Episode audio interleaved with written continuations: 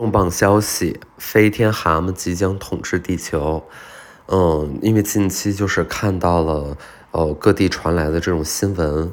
那么笔者呢，也是在自己的微信群里看到全国各地的网友在微信群里发来的小视频，就是在各地呢惊现飞天蛤蟆。这个蛤蟆呢，呃，大概有这个半米长。嗯，最关键的其实不是它们体型大啊，当然我知道这个体型也足以摄人心魄了。呃，作为一个两栖动物，长成这么大真的不容易，对吧？它要吃很多很多的昆虫才可以。但这不是重点，重点是这个蛤蟆目前已经长出了，长出了三对翅膀。然后他们就会在这个呃这个昼伏夜出啊，就是会在晚上的时候在天上进行飞行。然后我我有一个朋友，他是在一个是在这个莆田区，就是在莆田市啊，就是他发来，就是他在干嘛呢？他在穿鞋带儿呢。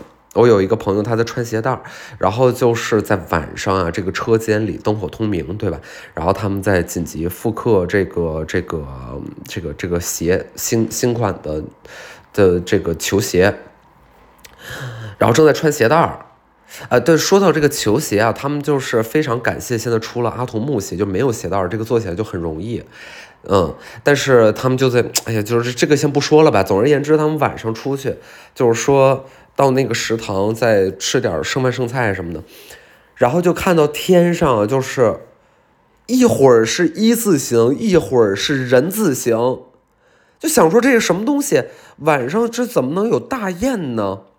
莆田，哎，就就大雁，然后大伙儿都说：“哎呀，大雁，大雁有大雁呢，这是福兆啊，福兆。”呃，就是怎么说呢？这个吉星高照。然后大伙儿就是往天空一看，然后就是拿着那个手机啊，就是拿一些最新款的华为、小米手机，就是拍，因为那个他们有这个十倍、二十倍的变焦，就是能拍得很清楚。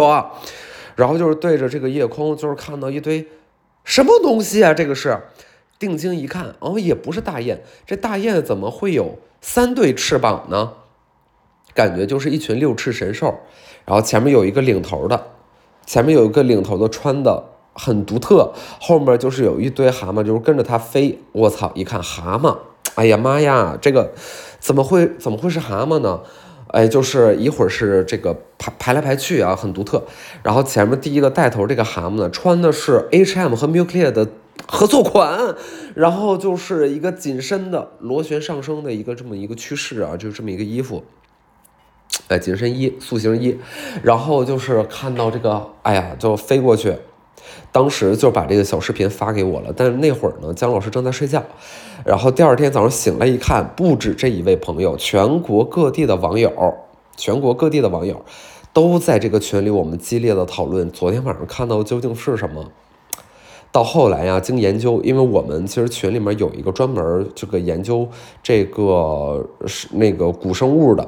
哎呀，就是他说，他说这个就是玛雅文明里边的一个未解之谜，说会在几千年之后，天上呢会飞过一群被诅咒的六翅神兽，它们形似蛤蟆，哦，形似蛤蟆，然后确实呢，它还真就是蛤蟆。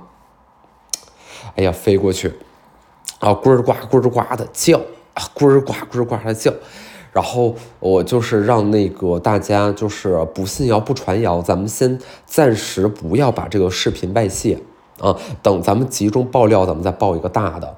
然后呢，就是呃，还有哪儿的朋友啊？还有这个九寨沟的朋友，还有来自林芝的朋友，还有来自这个什么地方啊？佳木斯的朋友，就是。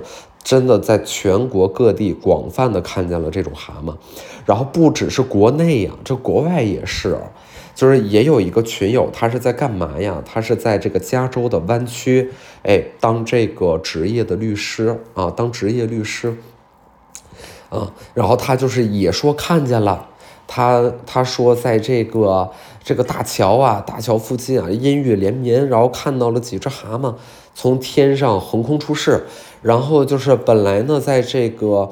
在这个呃码头啊，渔人码头就是有很多游客，然后大家就是在那儿呃那个谈笑风生啊，就是很多人在那儿谈笑风生，呃指点迷津，指点人生的迷津，呃就是讨论戏剧、音乐与文化，然后就是看到了这个天上的这个。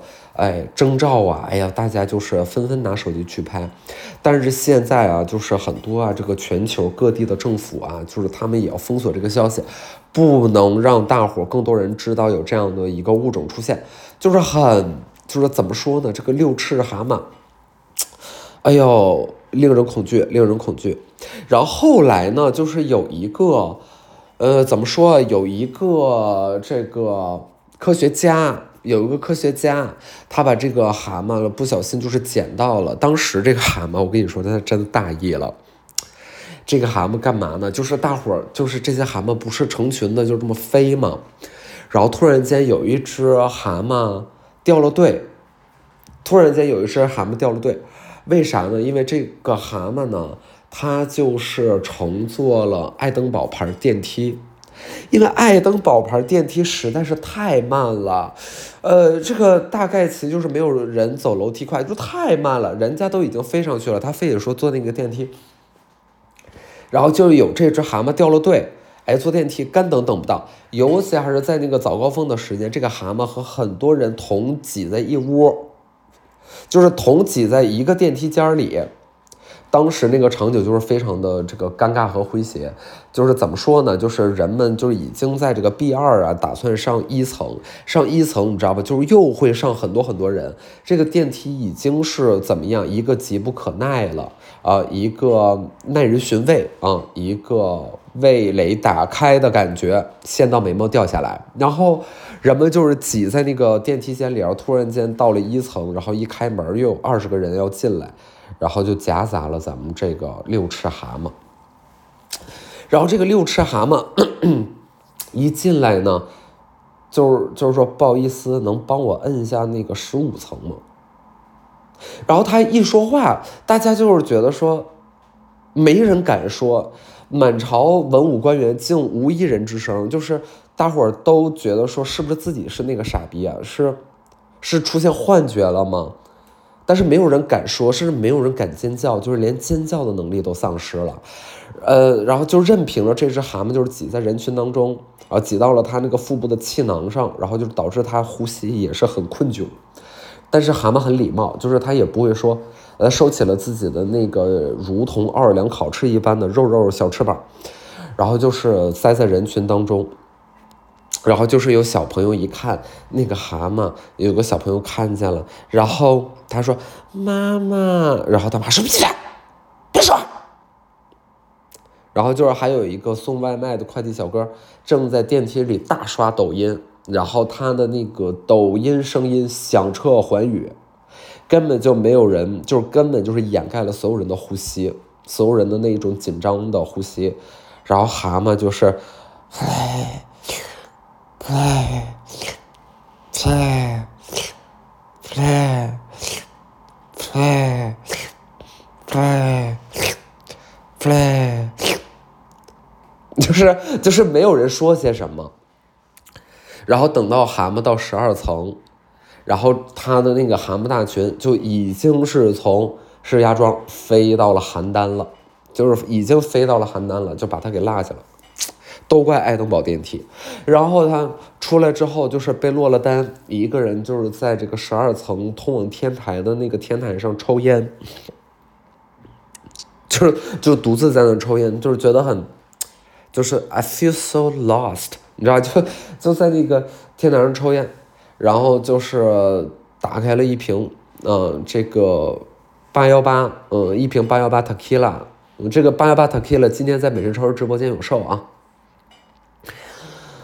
呃，就是在那儿开始喝一瓶龙舌兰，然后就是不巧被一个就是我们这群里的一个好友友，就是一个科学家发现了，找到他了，就是通过这个这个定位，你也不知道咋定位的，反正就是可能他前一天晚上就是对着天空发射了一个呃能够定位的小小的芯片，就是真的就打到这蛤蟆的后腿上了，但是那蛤蟆也不知道。然后他就是 track 到了咱们这蛤蟆，然后就是上天台上，然后到天台上看到这个蛤蟆了，然后蛤蟆就是啪转了回去，转了回去，哎，看我操有人，然后立刻把烟灭了，然后蛤蟆说，那个要合照的话，你能能就别拍我抽烟吗？然后那科学家说没事儿没事儿，就也也能合照是吗？然后这蛤蟆说，嗯，行吧，合吧合吧。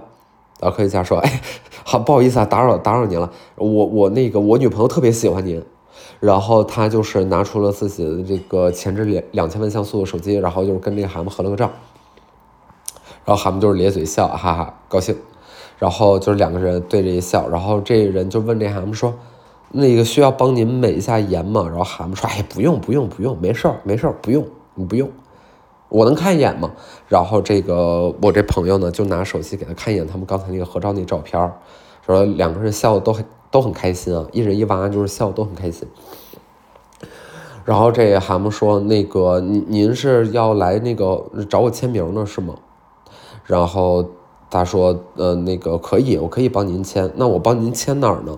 帮您签你这 T 恤上吧，然后就是签到他这个 T 恤上了，拿着那个脚蹼啊，就是这攥着这个马克笔，然后在他的后背上写了个写了一句话，啊，就是就是写了一句话，就写的是谁的青春不迷茫，嗯，就是写写了，然后右下角签了自己的名字，就是他吐了，他甚至还吐签了，就是我那个朋友叫 David，然后他就是说吐 David，谁的青春不迷茫，哇哇流，啊哇哇流。然后我的这个朋友就跟他说说老哥啊，就是不好意思啊，其实我找你来呢也不完全只是想合影和签名，就是我还必须得把你带到我们的这个实验室研究一下你，嗯，然后这个蛙说嗨，我就知道早晚会有这一天。然后我这朋友就解释了，他说他拿的是这个国家的这个科研基金，因为他的整个这个科室啊，包括导师什么的，就是拿了一年的这一笔钱，就是必须没啥研究也得做点研究，对吧？然后正好就是遇到了，就是说飞天飞天神妈您，然后就是觉得您这个特别值得我们就是展开了解一下啊，展开了解一下。然后这娃娃就是说是怎么个展开呢？是字面意义上的展开呀，还是说一种一种表就一种呃就说法，就是说展开就是就是我们把嗯，然后然后我那朋友就是说就是皮都展开，然后内部的结缔组织啊，咱们也得展开。然后我的朋友就然后这娃娃就是说，哎，疼吗？然后我朋友就说，嗯，也有点疼。但是如果你想这个，这个取决于我们研究的目的，嗯，取决于研究目的。然后这个这个娃娃就是说，是是不同是，如果目的不一样的话，这个效果不一样是吗？他说对，因为如果我们想测试一下你这个嗯忍痛的反应啊，如果想测一下你的神经啊，我们就可能不会上那些麻醉，嗯，但是如果我们只是想解剖一下您。那我们这个麻醉是可以有的，这个看您想要的是什么。然后这娃娃说：“我操，还问我了呢，就是我想要什么？我，嗯，行吧，你你这个多疼啊，多疼。”然后就是我这朋友就是说：“哎呀，可能会有点疼，钻心的疼。呃，就是有一级到九级，呃，九级就是钻心的疼，九级就是呃，相当于你在网上被人骂了那种钻心的疼。”然后这娃娃说：“那我可能有点忍不了，咱们还是稍微就是麻醉一下吧。既然我已经跑不了了。”然后我的朋友说：“哎，你跑不了了吗？那嗯，比如说现你看我现在也没怎么地，你你说飞走你是可以飞走的，对吗？”然后娃娃说：“哦，对呀，哦，我可以走啊。但咱们这段戏拍完了吗？”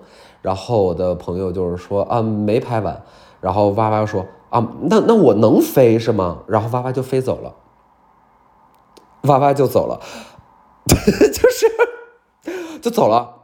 然后他就是从从天台上一跃而下，然后展开他的六个形如奥尔良鸡翅的这个这个翅膀，然后就飞走了。飞走了。然后我的朋友一个人就是默默地坐在天台上，就是长吁短叹，就是说：“哎呀，刚刚为什么跟他说他可以飞走呢？我真是个傻逼。”但是他就在那儿，呃，就是看着娃娃留下来的这一瓶非常好喝的 tequila，然后他继续喝了一下，他也晕了一会儿。但是大概过了也就是个半个小时的话，这个娃娃又回来了。这娃娃又回来了，他说：“我觉得，要不我跟你去吧。”朋友问：“为什么呢？”他说：“嗯，我跟着我的那个大队伍啊，也没有什么意思。我们就是昼伏夜出，每天晚上呢，就是要从这个 A 点到 B 点，我们在探究是怎么样的这个飞行呢更加的省力。”然后接下来的两个月呢，就会变得非常忙，因为我们已经到了这个要交配、要繁殖的一个季节。我体内的洪荒之力就是马上就要使出来。我觉得，既然我已经要过这种循规蹈矩的日子，不如就是和你一起一探究竟吧。我也真的很更多的了解一下自己，很想更多的了解一下自己。如果你能够帮我实现这个心愿，我觉得我不妨跟你走一遭。然后我的朋友就是很感动，然后我的朋友就是立刻说：“哎，不好意思，我现在非常的激动，你能允许我再占用你五分钟的时间吗？我要给我妈打一个电话。”然后我的朋友就给他妈打电话了，天台人信号不太好啊，但是这个对话大概也能听见。他就是问说：“哎，妈干啥呢？”然后他妈说：“洗衣服呢，干啥呢？”然后我的朋友说。妈，我这个科研项目终于能够这个落成了，我就是真的找到了一只飞天神蛙呀。然后那个他妈说什么什么蛙？飞天神蛙？什么神蛙？啊？什么神蛙？飞天神蛙就是能飞的能飞的一种青蛙呀，一种蛤蟆，飞天癞蛤蟆，飞天蛤蟆知道吗？不知道什么蛤蟆？有病吧你？然后就是他妈把电话给挂了，我洗衣服了，你别光是扯那没用的。然后我的朋友就说：“嗯，好吧，看来世事难料。”然后他就是嗯挂了这个电话，嗯一一看就是用时也没有到五分钟，也就是十五秒，好吧。然后那个他就是跟这个蛤蟆下楼了。呃，既然这个蛤蟆也已经这个一口咬定说要跟他一起，所以出于这个人道主义精神呢，他也没有采取任何的强制措施，比如说把它放到放到养殖箱里啊，把它什么，嗯，对吧？也也没有那么做。其实主要原因是这个蛤蟆比较沉，他如果把它放到箱子里的话，一路拎着它其实更累，还不如让蛤蟆自己走。然后另另外一个问题就是。就是一般的那种呃呃这个禁锢的小圈啊、项圈啊什么的，对蛤蟆不管用。蛤蟆没脖子，就是它的这个前脸呢还是一个倒三角形，你套上任何一个东西呢，都会从前面粗溜下来。所以一般啊，什么狗绳啊、什么狗链儿就没有用，哎，就说不上，就是一种寄生于合成量的感觉。为什么？不重要。然后就是下来了，下来了，然后他们两个打车。说你也很累了，咱们就别飞了，咱们就是你，你先到我那个科室，我们不是科室了，我们到我们那个研究所去看一眼吧。那这个研究所是一个就是高校和这个本地政府啊合办的一个研究所，啊，本地政府呢就是会有一些这个这个资金的扶持，然后也是产学研联盟嘛，所以还有当地的一些企业。然后这个企业主要就是负责就是制假售假，那那现在就是这个答案就是很明显了，就是他们的这个 怎么明显？就是他们的这个研究所呢，就是坐落在这个城市东北方向的这么一个产业园里边。然后旁边呢也各种各样的公司，有一个这个文化传媒公司，呃，有三个文化传媒公司。哎，好吧，其实是二十个，因为每一个文化传媒公司大概都有四个主体，然后注册在这个这个公司地址上。因为你你你只要是那个三十平，你就能注册一个之类的，大概就是这意思。然后其实三百平就能注册好多好多，这不重要。然后就是他们去了，然后那个旁边还有一个网咖，然后还有一个黄焖鸡盖饭。呃，还有一个什么什么那个小妖啊，还有一个串串香，然后还有一个精致的咖啡厅这个咖啡厅就是主打一个未装修、未完成的风格。然后前一阵儿，这个咖啡厅就是闹了一些事儿，因为他们在网上就是说自己是叙利亚风，然后就是被网友就是痛批说毫无那个人情味儿，呃，怎么能拿那种呃战乱和灾难就是来调侃装修风格呢？嗯，但是他们觉得。网上人都这么说也没什么的，就是不归根到底就是属于没有装修，然后就是叫自己是这个独特的风格，然后偶尔还是有一些人来打卡的，嗯，就是有些人来打卡吧，然后门口就摆了一些干花什么之类的。然后呢，就是他们到这个园区里了，然后就是到那个十六 A 栋，十六 A 就是那个实验室的那个位置，然后进去之后呢，大概有四个本科生。四个本科生，一个比一个傻逼。就是本科生嘛，就是到这儿来那个，呃，做一些基本的这种翻译工作，然后就是帮这个研究生，然后再帮导师，然后做一些这个数据的收集啊、论文的下载啊，然后就是帮忙，就是拍拍这个工作照什么的啊，就是拍拍工作的美照，然后帮大伙儿订订餐。然后昨天是华莱士，然后今天是传纸箱，就是帮大伙儿订一些餐。嗯，然后就是四个本科生，哎呀，怎么说呢？就是也没啥可说的吧，就是，就是反正家里都是没少花钱，然后让他们上这个大学，还算是努力的吧。起码就是他们本科的时候愿意跟跟这个研究生们参与一些这个这个项目，那其实也都是帮师哥师姐忙，因为就是什么也都领不到，但是他们也不用说多说些什么别的，因为他师哥师姐也领不到，对吧？什么都领的。然后就是跟他研究，然后把咱们这个蛤蟆教主给请进来了。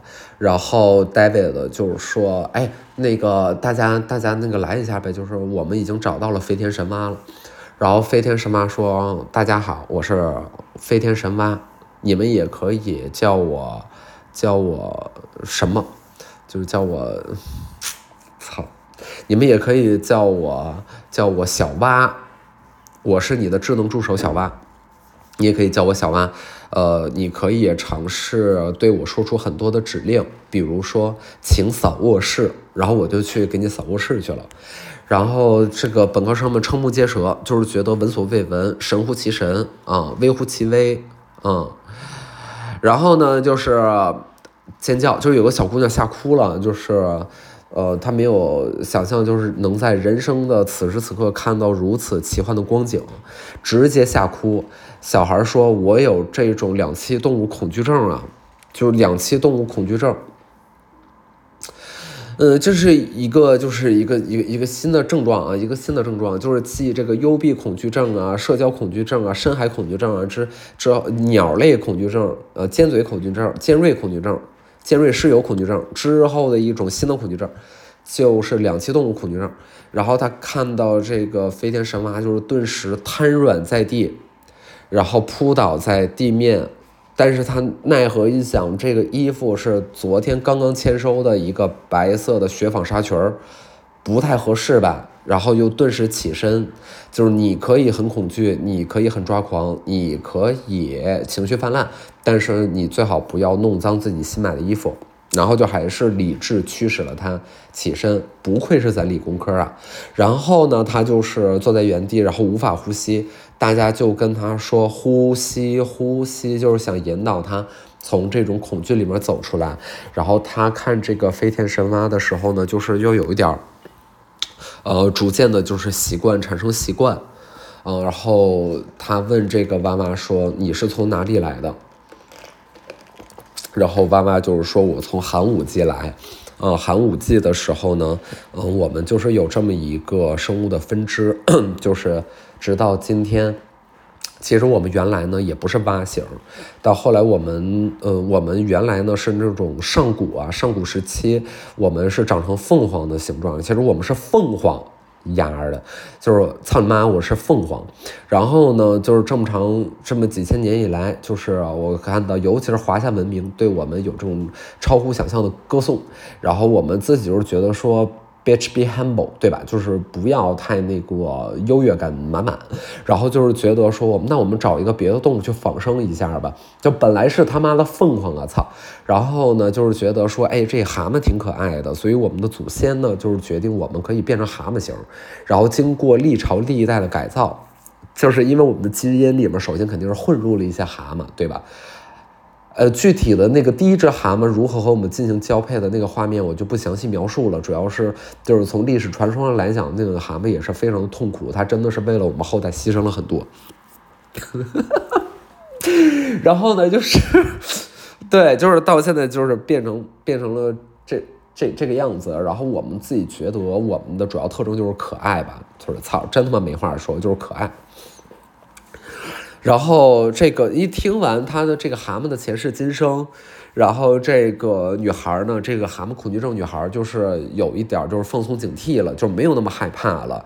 其实有的时候呢，我们就是都知道这个恐惧来源于陌生，对吧？就是来源于陌生。就如果真的很熟悉了，就是就是会降低降低恐惧，那就是熟悉就会降低恐惧，呃，直到战胜它，对吧？嗯嗯，就像是就像是那个儿子一定要战胜父亲。嗯，对吧？就是你，你刚开始你害怕你父亲，主要是你因为你跟你爹不熟。你为什么跟你爹不熟？那是因为你爸总不回家。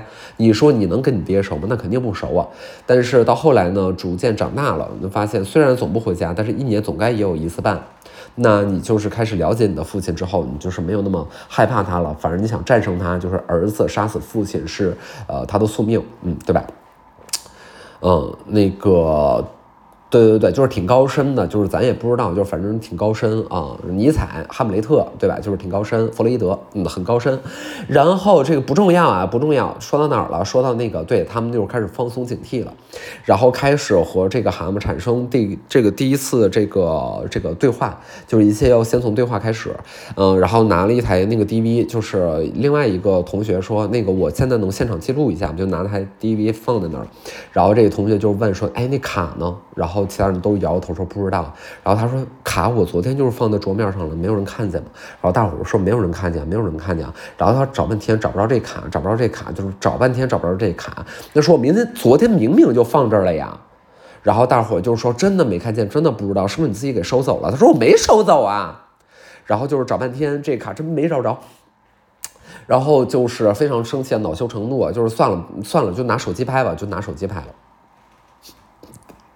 然后就拿手机拍，然后就是这会儿呢，另外一个同学就打印了一个这个术前通知书，就是一个确认函，一个同意，就是我自愿，我自愿参与这一次的科学研究，呃，且我知晓如下的风险，大概后面写了六万种风险，非常长啊，非常长。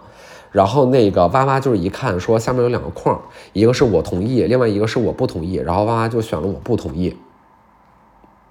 然后，然后那个这个朋友们就说你你不能选你不同意啊。